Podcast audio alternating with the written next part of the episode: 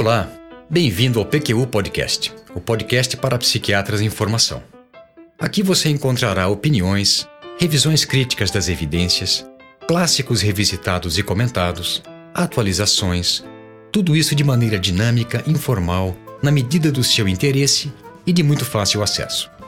O objetivo é apresentar dados científicos e comentários que possam de alguma maneira contribuir na sua formação e auxiliar na sua prática clínica. Aqui é evidência com opinião. Eu sou Luiz Alberto Etten e é uma satisfação tê-lo como ouvinte. Alguns livros, como O Capital, de Karl Marx, A Origem das Espécies, de Charles Darwin, A Interpretação dos Sonhos, de Sigmund Freud, e também Grande Sertão Veredas, de Guimarães Rosa, ou Os Sertões, de Euclides da Cunha, são muito falados e citados, mas pouco lidos. E há boas razões para isso. Eles são longos, escritos em linguagem apurada e elegante, e o fato de suas ideias já terem sido assimiladas pela cultura geral.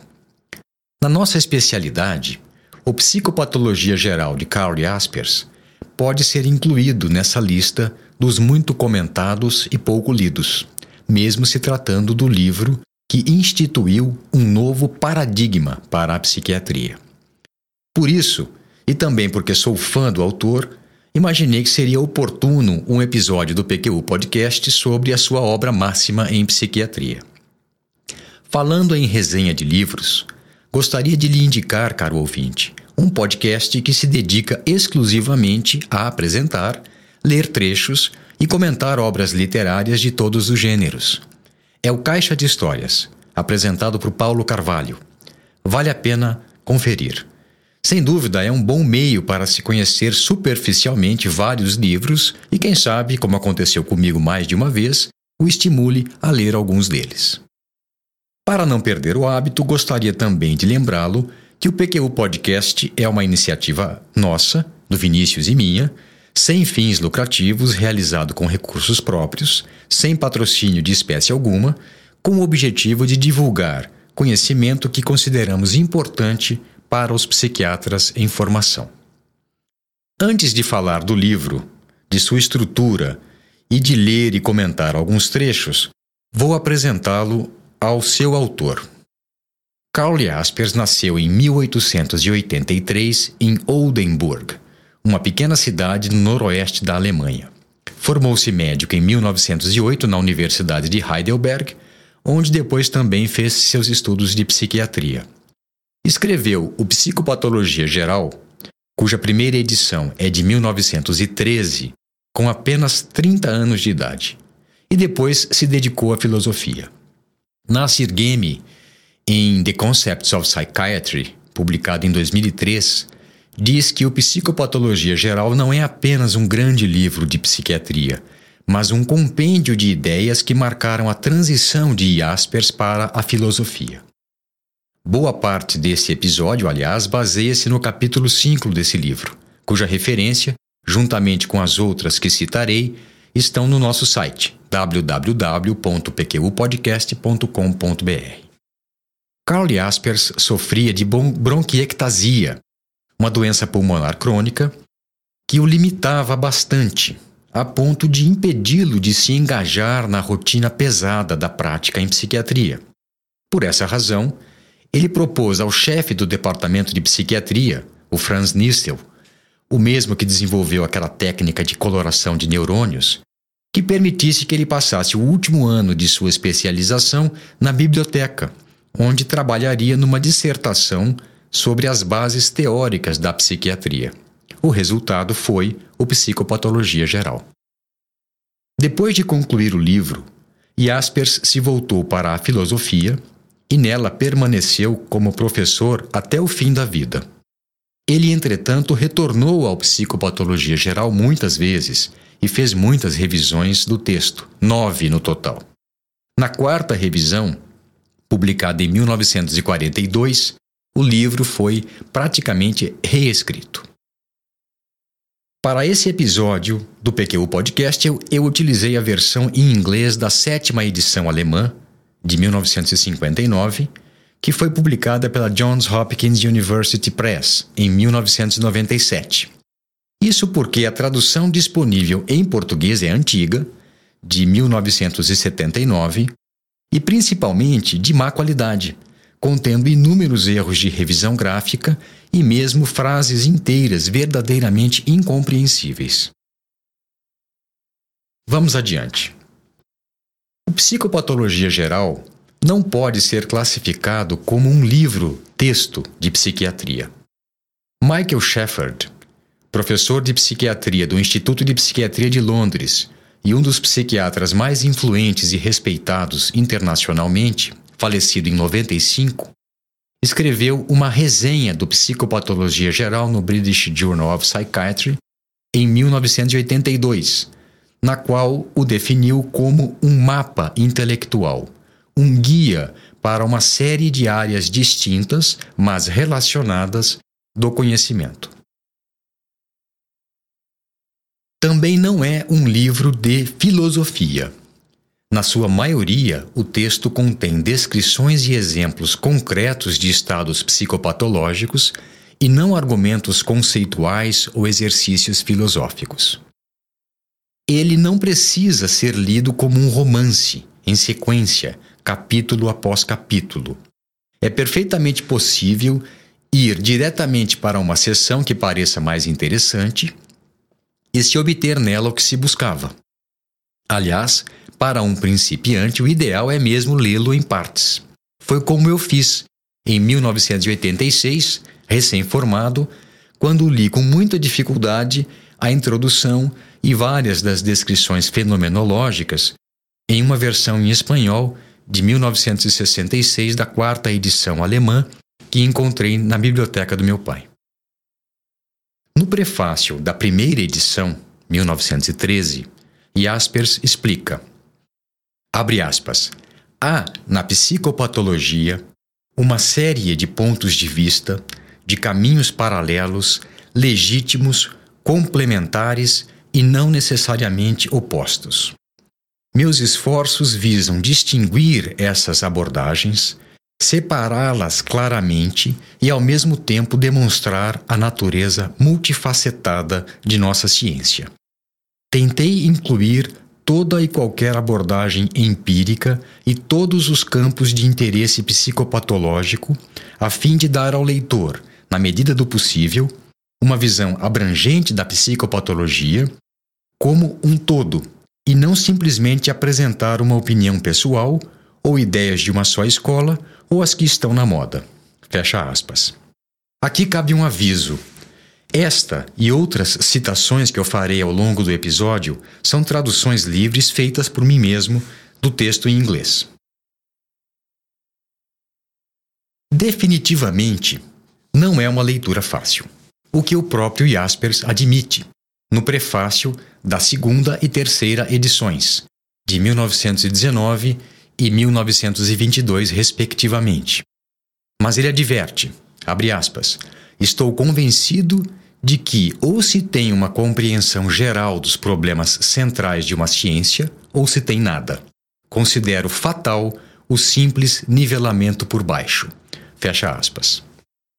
E Aspers vai mais além. Abre aspas. Os que ensinam devem impelir seus alunos a melhorar o seu nível científico. Mas isso se torna impossível se são utilizados compêndios que fornecem aos estudantes pseudo-conhecimento fragmentário, superficial e para fins práticos, o que por vezes é mais subversivo para a prática do que a ignorância total. Fecha aspas. Esse trecho não poderia ser mais atual, hein?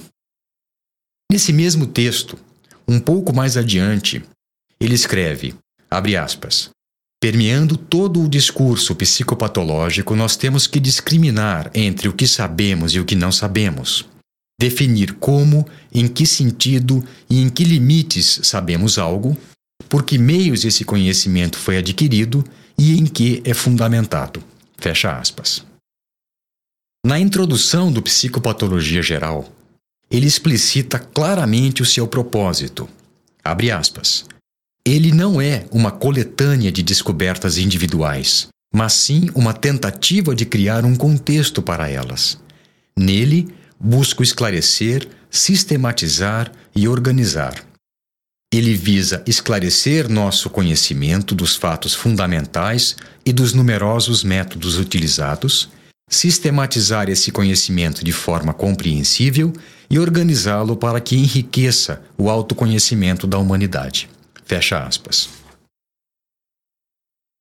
A seguir, ele descreve as estratégias que utilizou. Primeiro, a crítica consciente e não dogmática dos métodos. Ao invés de colocar o objeto de estudo em uma camisa de força de uma teoria qualquer, ele tentou discriminar entre os diferentes métodos de pesquisa, pontos de vista e abordagens, de modo a explorá-los com mais clareza e mostrar a diversidade dos estudos psicopatológicos. Segundo, classificação de acordo com os métodos, já que os fatos são obtidos pelo uso de métodos particulares. E a terceira estratégia foi a superposição e entrelaçamento dos capítulos, já que em cada um deles se enfatiza um método e os achados que ele proporciona, mas sempre ressaltando sua relação com outras facetas da questão em pauta reveladas por outras abordagens. Os mesmos fenômenos são estudados em diversos capítulos sobre óticas diferentes e complementares. E assim ele resume o seu intuito. Abre aspas. Eu gostaria que meu livro proporcionasse ao leitor uma ampla educação em psicopatologia. A atitude educativa em psiquiatria depende de nossa própria experiência e do uso constante do nosso poder de observação. Nenhum livro pode nos dar isso. Mas depende também da clareza dos conceitos que usamos e da extensão e das sutilezas de nossa compreensão. E é nisso que espero que meu livro seja útil. Fecha aspas. Compreender a estrutura do psicopatologia geral é de importância fundamental para a interpretação e compreensão de seu conteúdo. O Psicopatologia Geral consiste de dois volumes e seis partes, além da introdução e do apêndice. A primeira parte é sobre psicopatologia, sobre os fatos empíricos particulares da vida psíquica. É nela que Jaspers descreve cuidadosamente vários estados psicopatológicos. Na segunda, há uma discussão dos fenômenos descritos anteriormente pelo método compreensivo, que busca compreender, em alemão, verstehen, as conexões da vida psíquica. Na terceira parte, se faz a mesma discussão, mas valendo-se do método explicativo, que visa explicar, erklären, em alemão, as conexões causais dos fenômenos psíquicos. Compreender e explicar são os dois modos de conhecimento que Jaspers introduz no Psicopatologia Geral. A distinção que ele faz desses dois métodos na exploração dos estados psicopatológicos é um aspecto crucial da obra de Jaspers. A quarta parte, Concepção da Psique como um todo, busca conectar as discussões anteriores. Na quinta parte, ele trata de fatores históricos e sociais que afetaram a psiquiatria, frequentemente ignorados por aqueles que têm uma orientação mais biológica. Finalmente, na sexta parte, o ser humano como um todo, ele aborda mais detalhadamente as relações entre psiquiatria e filosofia, e é nele que Jaspers introduz suas ideias filosóficas. A introdução e o apêndice são revisões gerais dos tópicos apresentados e discutidos no livro, particularmente a distinção entre compreensão e explicação e a importância do pluralismo metodológico na abordagem dos fenômenos em geral e dos fenômenos psíquicos em particular. Na introdução, Jaspers apresenta a fundamentação conceitual e descreve a teoria geral que desenvolverá nas partes seguintes. Em síntese, o conceito geral é que cada ciência se vale de métodos específicos por intermédio dos quais se consegue descobrir certas coisas, mas que, ao mesmo tempo, limitam o conhecimento sobre outras coisas.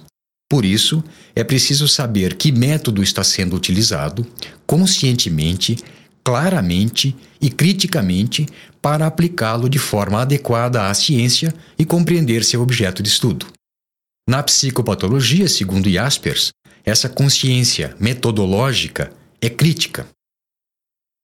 Parte 1 Fenômenos psíquicos individuais. Nessa primeira parte, Jaspers expõe suas clássicas descrições dos estados psicopatológicos. Ele se vale da fenomenologia, a escola de pensamento da filosofia existencial, à qual posteriormente se associará. A pretensão é descrever os fenômenos, no caso os, estudos, os estados psicopatológicos, tanto os experimentados subjetivamente, o que se faz pela fenomenologia propriamente dita, quanto os observáveis, os sintomas somáticos, os comportamentos, as posturas gestuais, as verbalizações, que são objeto da psicopatologia objetiva, sem referência a qualquer teoria subjacente ou preocupação com sua etiologia, meramente observar e descrever do modo menos enviesado possível. Essa parte do livro influenciou enormemente a psiquiatria na medida em que a forçou a valorizar certos fenômenos até então ignorados pelas vertentes biológica e psicanalítica. No tópico 2 da seção 1, experiência de espaço e tempo, por exemplo, se discute pela primeira vez que a experiência de percepção do tempo é alterada pelo estado de humor. Ele parece passar mais devagar na depressão e mais rápido, acelerado, na mania. Já o tópico 4 da mesma sessão, Delírio e Consciência de Realidade, é de uma riqueza extraordinária. O contraste com as descrições por demais simplificadas dos manuais de diagnóstico atuais é flagrante. Parte 2. Conexões psíquicas compreensíveis. Psicologia compreensiva. Aqui Jaspers persegue o significado de cada um dos estados psicopatológicos em termos de entendimento de sua vivência subjetiva. As ideias expostas nessa parte, diferente do que aconteceu em outras, continuam atuais na medida em que almejamos a compreensão empática das experiências dos pacientes psiquiátricos. É nela que Jaspers critica a teoria freudiana a partir do momento em que ela se propõe a oferecer uma abordagem geral para toda a psicologia, sem respeitar a liberdade inerente aos seres humanos, a sua imprevisibilidade, que limita a nossa habilidade de compreender e interpretar a existência humana de uma forma que não seja individualizada. É também nessa parte, mais especificamente no capítulo 7, a atitude do paciente em relação à sua doença, que, pela primeira vez na psiquiatria, se apresenta uma discussão clara sobre os conceitos de juízo crítico, o quanto o paciente é capaz de cotejar a sua experiência subjetiva com a realidade, e de consciência da doença, a percepção de que ele está perturbado, doente. Parte 3. As conexões causais da vida psíquica. Psicologia explicativa. Na terceira parte, Jaspers revisa extensivamente a literatura sobre o que hoje é denominado neurociências, inclusive neuroanatomia, visando sintetizar o que seria a abordagem biológica da psicopatologia. Evidentemente que o resultado desse enorme esforço hoje tem pouca relevância, devido aos avanços das pesquisas mais recentes. O conceito geral a busca de explicações, no entanto, continua importante. Parte 4 Concepção da vida psíquica como um todo.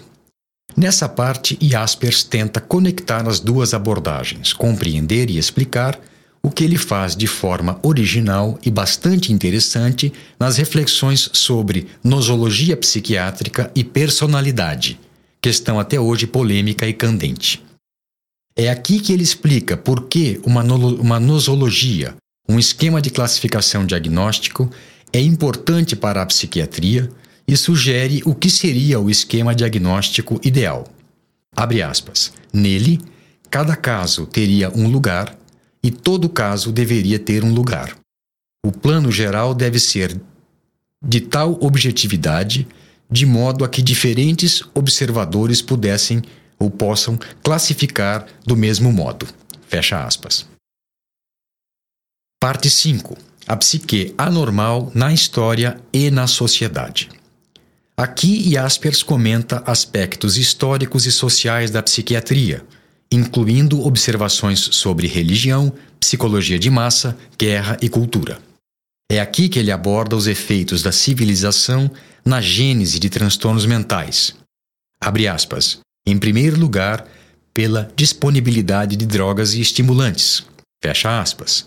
E afirma que a maioria dos casos de conduta antissocial pertence ao campo da constituição anormal e não se deve a um processo de adoecimento.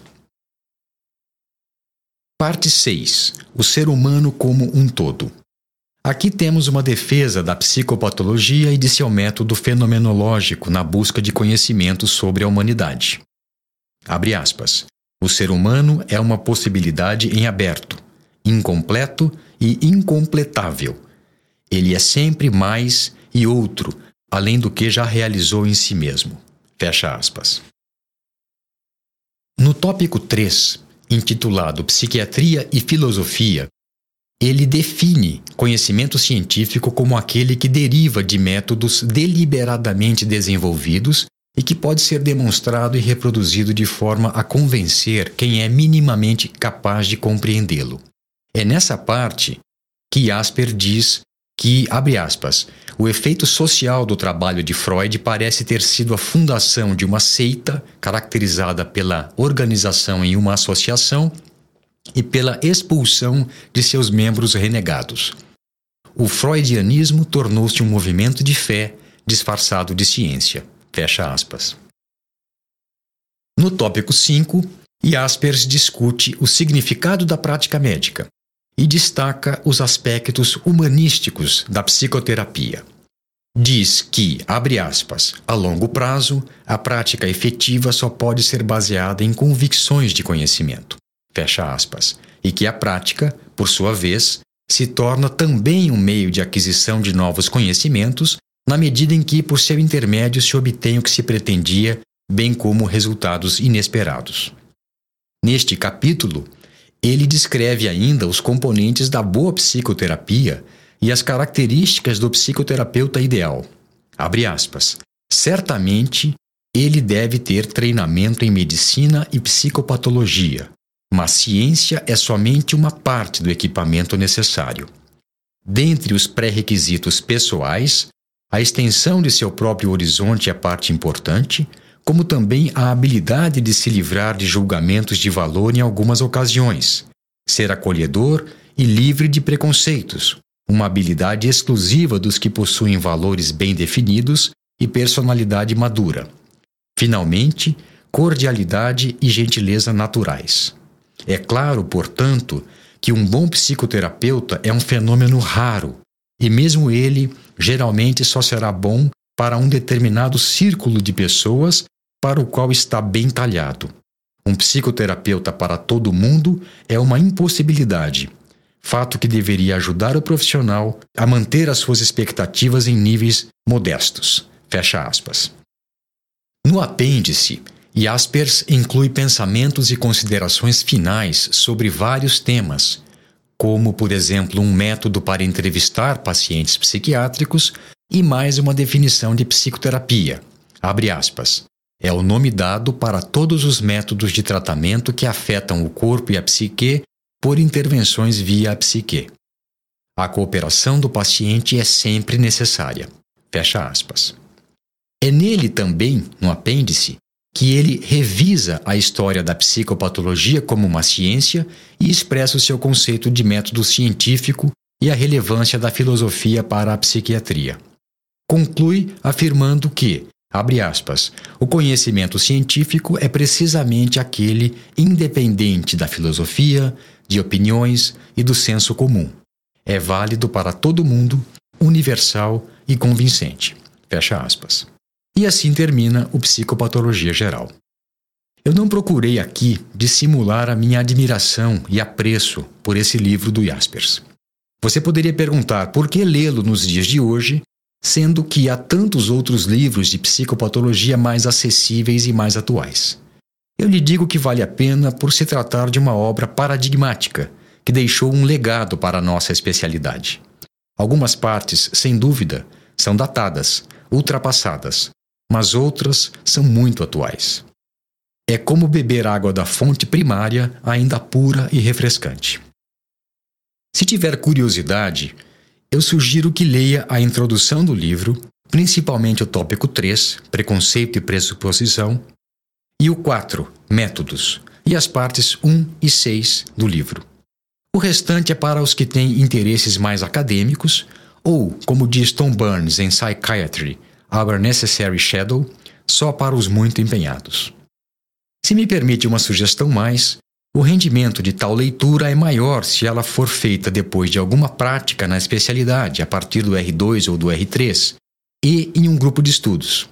Foi assim, num grupo de estudos, que há três anos eu e colegas revisitamos esse clássico. Líamos trechos determinados previamente e encontrávamos uma vez a cada dois, três meses para discuti-los. Se gostou desse episódio do PQ Podcast, compartilhe com seus amigos e colegas é essa a divulgação que mais nos interessa. Um abraço e até a próxima. Opiniões, dúvidas, questionamentos?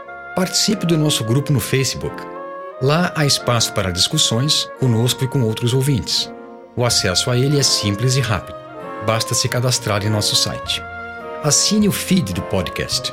Se você está no iTunes ou em qualquer outra plataforma de podcasts, Basta clicar em assinar e receberá automaticamente nossos novos episódios em seu aplicativo. Visite nosso site www.pqpodcast.com.br. Lá você encontrará as referências citadas neste e em outros episódios. O PQU Podcast agradece sua atenção.